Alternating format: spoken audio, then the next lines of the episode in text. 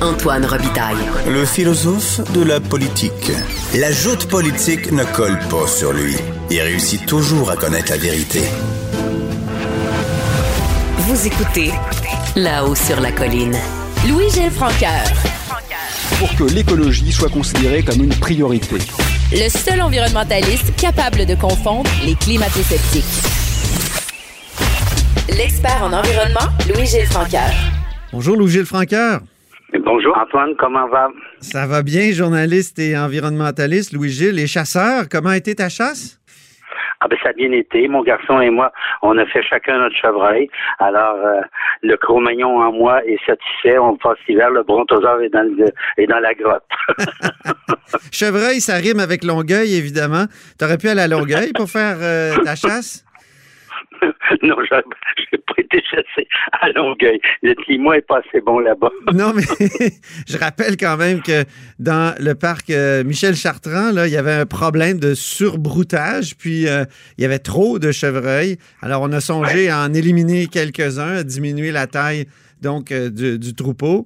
Puis, il y a eu vraiment une levée de bouclier. Finalement, Longueuil a changé de a changé d'idée. Aux États-Unis, on gracie des dindes, à Longueuil, des chevreuils. Oui. Alors, ils ont changé leur fusil d'épaule, comme qui dirait. mais eh, écoute, mais qu'est-ce que tu penses de cette levée de bouclier-là des défenseurs des animaux à tout craindre? Ben, c'est tout simplement, euh, je pense, un phénomène d'animalisme euh, et une sorte d'écologisme urbain déconnecté des lois de la nature. Euh, je veux dire, on voit, il y a personne en campagne qui se qu'on chasse le chevreuil. Ça fait partie de la vie. Les humains ont toujours vécu de la mort d'une autre espèce, de la mort des végétaux, etc.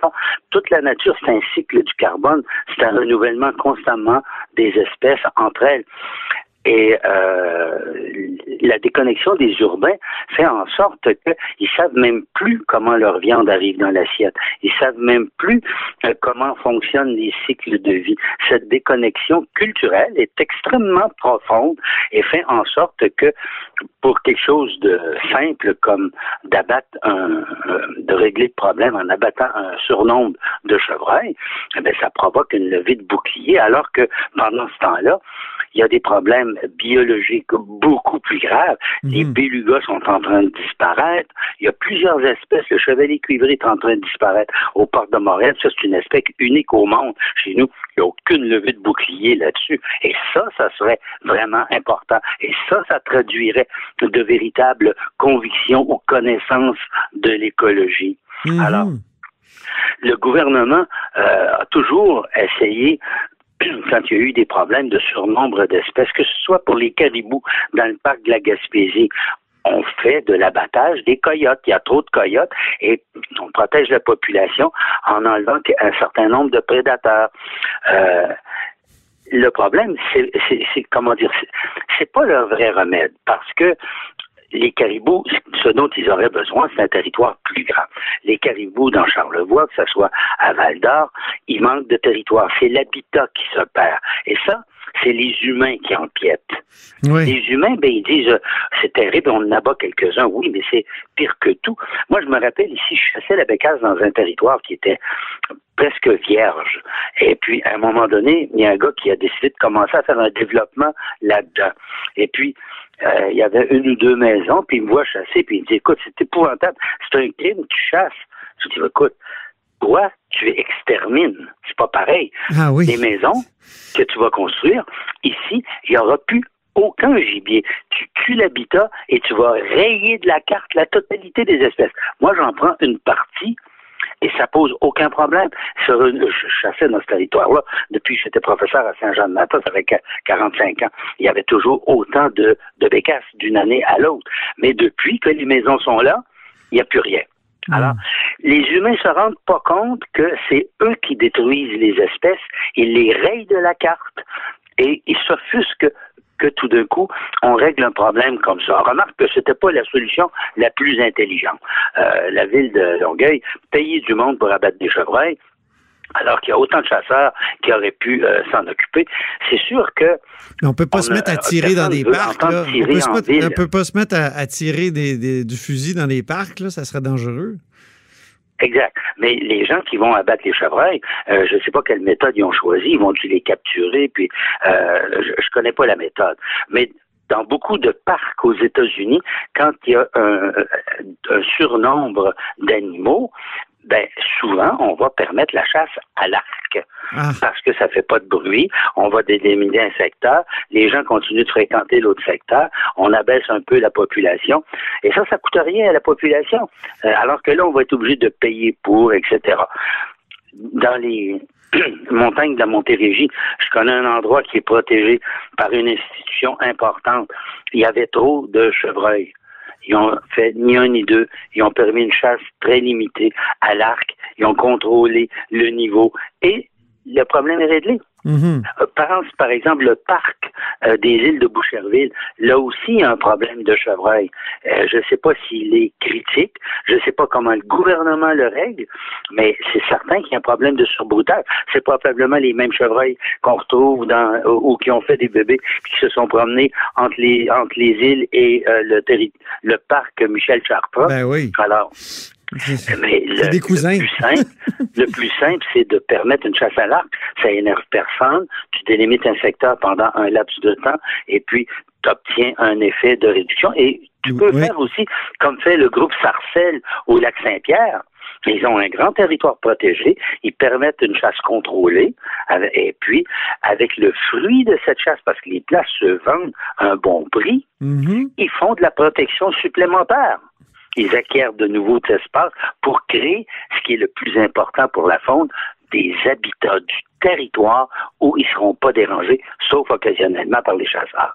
Alors, ça, c'est la solution la plus simple, et puis ça permet aux gens d'avoir, de, de faire de la récréation, alors, c'est pas incompatible avec la vie urbaine qu'une chasse à l'arc. Ah, moi, c'est ce que j'aurais préconisé.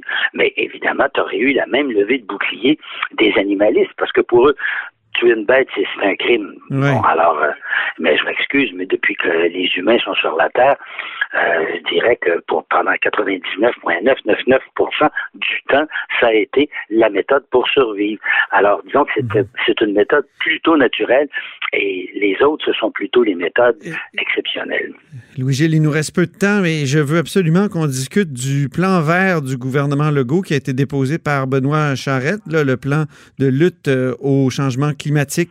Qu'en as-tu pensé? Oui. Ben, écoute, d'abord, je trouve que c'est un pas important parce qu'on a un plan qui est déchiffré avec des objectifs. Euh, c'est plus cohérent que ce qui s'est fait dans le passé. Mhm. Mais les conditions pour arriver à des résultats ne sont pas là. À preuve, le rapport du vérificateur général, il y a quelques jours, qui dit le fonds vert, ça marche pas plus.